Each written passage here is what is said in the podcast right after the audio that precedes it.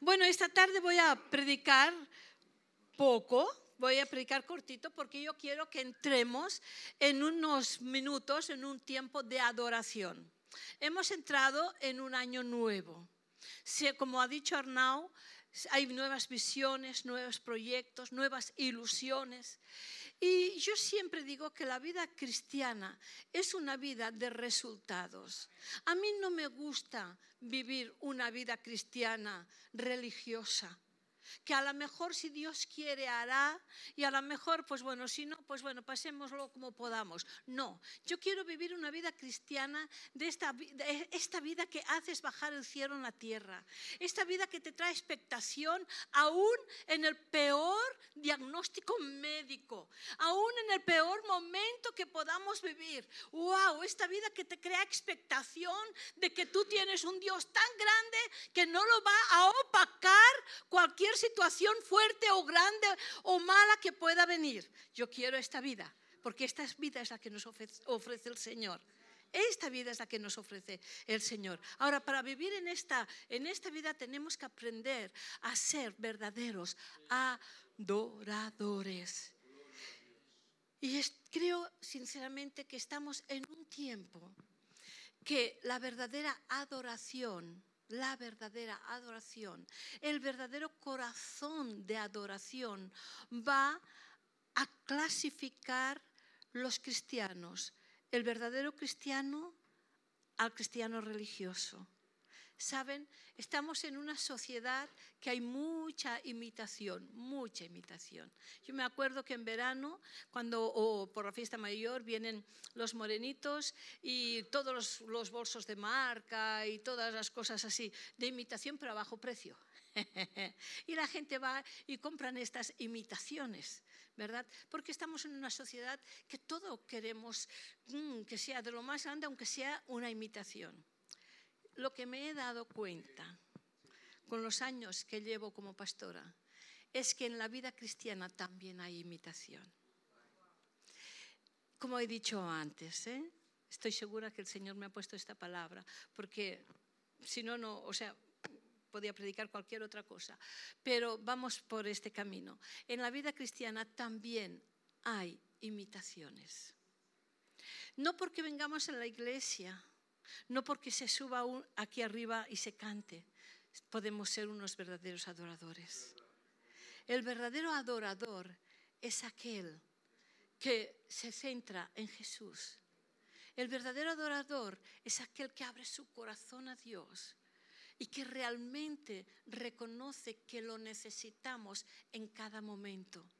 El verdadero adorador sabe que no debe de ser un derrochador, ¿Un derrochador de qué, pastora? ¿Te refieres a dinero y a gracia y a favor?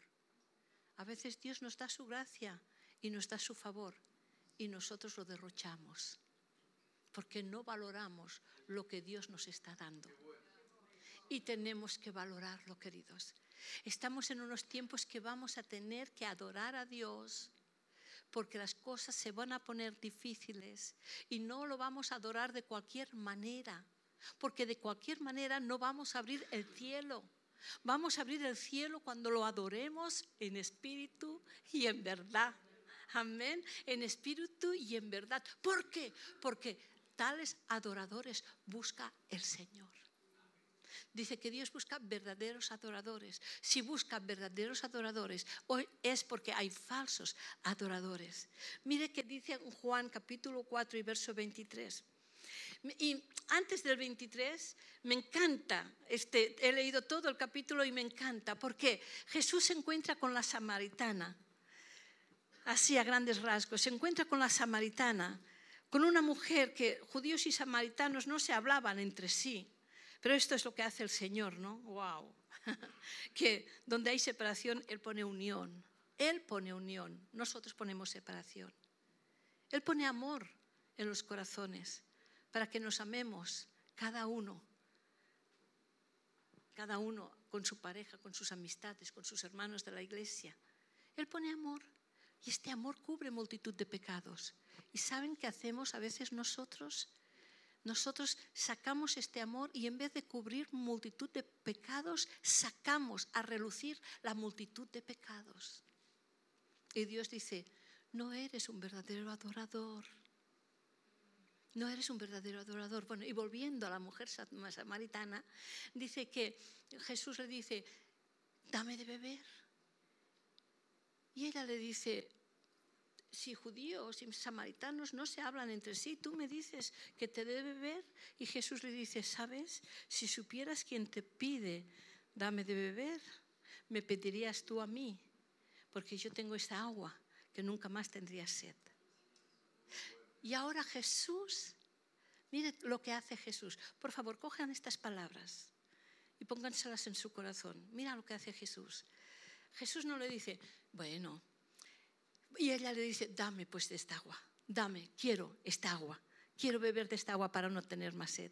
Y ahora Jesús nos dice, bueno, pero a ver, esta agua, tú, eh, eh, cinco maridos has tenido, eh, lagartija, ahora el que tienes no es tu marido, no, no se puede dar así como así esta agua. No, es verdad, esta agua no se da así como así. Pero ahora Jesús coge un punto y le dice a ella, ves y, llama a tu marido. Ya sabía que no tenía marido. Jesús ya sabe nuestra condición, pero quiere que nosotros la reconozcamos. Porque hasta que nosotros no reconozcamos nuestra condición, que necesitamos al Señor, que lo necesitamos más que el aire que respiramos, nunca vamos a estar saciados de sed. Y ahora dice, trae tu marido. Y ella dice, es que no tengo marido. Cuatro, cuatro he tenido y el que tengo ahora no es mi marido. Ah, ahora Jesús le dice, es así. Cuatro maridos has tenido y el que ahora vives no es tu marido. Siempre Jesús nos lleva al punto para que reconozcamos nuestra condición y veamos que necesitamos de Él.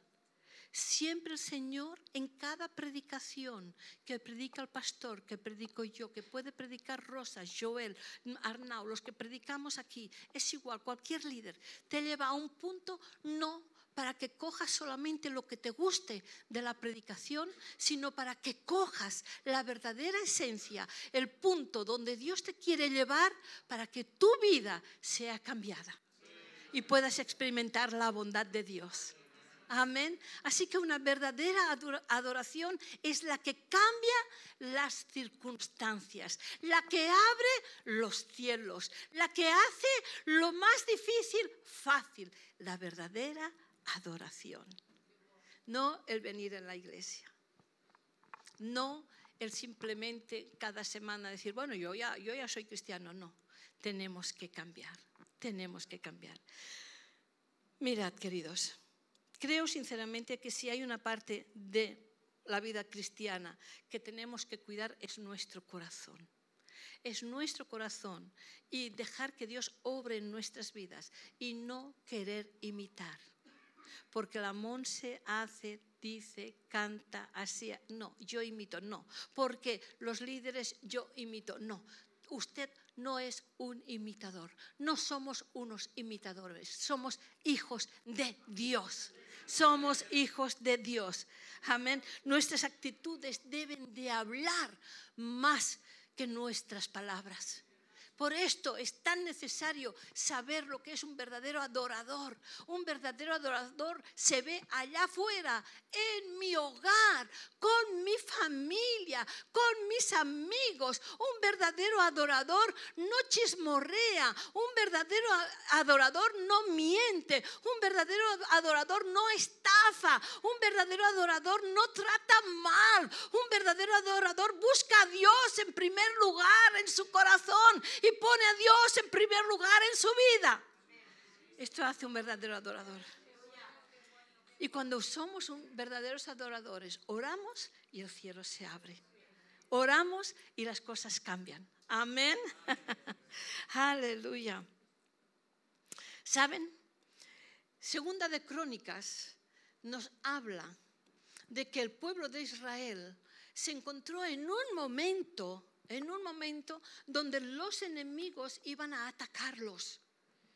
Y eran más los enemigos, eran fuertes, más fuertes que ellos. Pero dice que se pusieron, el rey Josafat se puso a adorar. Un verdadero adorador sabe en quién confía. Sabe que cuando nos ponemos de rodillas y oramos, wow, las cosas cambian. Porque un verdadero adorador no se enfoca en sus necesidades, sino que se enfoca en el poder de Dios, que sabe que existe y que obrará a favor de su vida.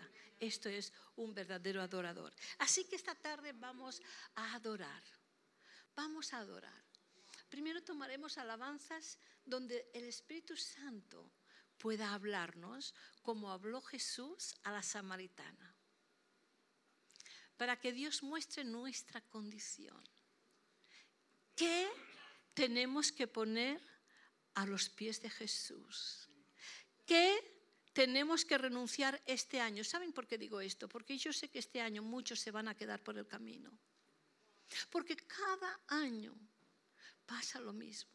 Gente está en la iglesia, gente que parece que amen a Dios, pero como no han cuidado su corazón, como no han cultivado la adoración en su vida, van quedándose en el camino. Y no es tiempo de quedarnos en el camino, es tiempo de avanzar. Porque si nosotros avanzamos, la gente ve en nosotros esta gracia y este favor de Dios en nuestras vidas que ellos van a querer que ellos van a querer. Amén. Así que vamos a entrar en adoración y primero, wow, que el Espíritu Santo nos muestre nuestra condición. Si nos ponemos de rodillas, nos ponemos de rodillas. Si usted quiere esclatar en llanto, puede esclatar en llanto. Aquí no lo vamos a mirar, no lo vamos a criticar, pero sí que vamos a ponernos en un momento de decir, Señor, quiero seguir este año y no como el año pasado, quiero seguir más fuerte, quiero avanzar más rápido, quiero agradarte mucho más, quiero que mi vida sea esta vida, que, sea transformada en mí y que los otros vean esa transformación en mi vida. Amén. Y después de una verdadera adoración siempre viene una adoración, una alabanza. La adoración te trae la alabanza, te trae a la gratitud. Amén. Así que Josafat dice que todos adoraron.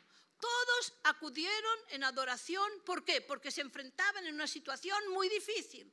Ahora todos adoran, Dios les da una instrucción y les dice empiecen a alabar al Señor. Fíjense, frente a una situación difícil, Dios no les dice ahora rasgaros, llorad, cubriros de ceniza. No, ¡Ey! Empezad a adorar, empezad a alabar. Olvídate, de, en una palabra, olvídate, olvídate de tu problema, perdonen. Olvídense de sus problemas y empiecen a glorificar mi nombre, a exaltar mi nombre. Empiecen a poner sus ojos en mí, no en su situación, sino en mi gloria, en mi poder. ¿Y saben qué, ocurrió si usted lo lee en Segunda de Crónicas y el capítulo 20? 20 del 1, yo he parado el 18, pero del 1 para adelante. ¿Saben qué ocurrió? Uh, que, Dios preparó unas emboscadas que el, enemigo se mató entre ellos mismos. O sea, ni hizo falta que el, pueblo, que el pueblo de Dios luchara, sino que los enemigos se mataron entre ellos. Hay cosas que nosotros nunca podremos solucionar. Nunca tendremos capacidad humana de solucionar. Pero cuando adoramos al Señor y lo empezamos a alabar, las cosas sobrenaturales suceden. Y lo que no podríamos cambiar nunca jamás por nuestra condición humana, se cambia por el poder de Dios manifestado en nuestras vidas. Amén, aleluya. Pablo y Silas se encuentran en una cárcel en una cárcel, torturados y maltratados. La adoración y la alabanza desató un de repente. Necesitamos a veces un de repente. Situaciones difíciles que necesitan un de repente, un cambio, una situación cambiada. ¡Wow! Empezamos a adorar y alabar al Señor. Y los de repente tienen que venir, tienen que ser tan grandes los de repente en esta iglesia que se tiene que escuchar no solamente en la comarca, sino hasta fuera de la comarca. Barcelona, Tarragona, Lérida y Gerona, toda Cataluña tiene que escuchar de los de repente que se van a vivir en este lugar, en esta iglesia, con cada uno de nosotros siendo verdaderos adoradores. ¿Y los demás qué, pastora? Pues también, y fuera de Cataluña. Ahora me ha salido así porque me ha salido así, no porque sea eh, así nacionalista, ¿eh? Ah, lo digo para que después escuchen lo que escuchen, sepan que es verdad. Así que vamos, vamos a empezar con esta adoración. Amén. ¿Por qué pastora hoy? Porque es el primer domingo, como decía Arnau, que nos hemos congregado después de dos domingos de tener fiesta los domingos por la tarde entre en esta adoración. Busque qué es lo que el Espíritu Santo le habla a su vida. El Espíritu Santo es real. El Espíritu Santo es verdadero. Es nuestro mejor amigo. Es el que mejor nos conoce. Déjese, deje o déjese hablar y aconsejar por el Espíritu Santo. Amén. Si no, si no escuchamos la voz del Espíritu Santo, si no cuidamos nuestro corazón y no desarrollamos conciencia de adorador, nuestra vida cristiana es una vida religiosa. Les amo, Ay, les amo, amados. Pastor, les amo, amados. Ahora vamos a empezar esta adoración. Amén.